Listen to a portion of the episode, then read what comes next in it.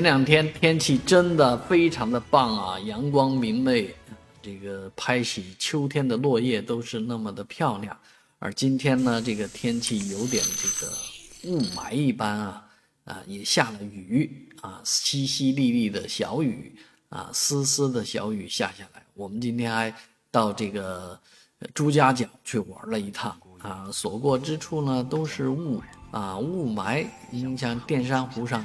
都是湖水嘛，所以这个白茫茫一片，看不到什么啊。当然，呃，这也是今今日是属于高温的最后一日了啊。明天开始气温要下降，当然明天的雨水将会继续，而星期二则是断崖式的下跌啊，气温会跌至这个呃十度以下啊，六七度左右。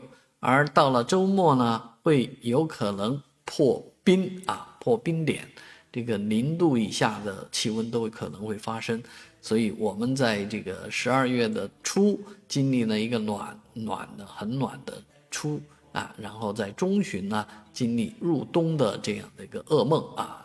其实平常上海是在十二月五号左右入冬，那看样子呢，呃，入冬的时间不远了。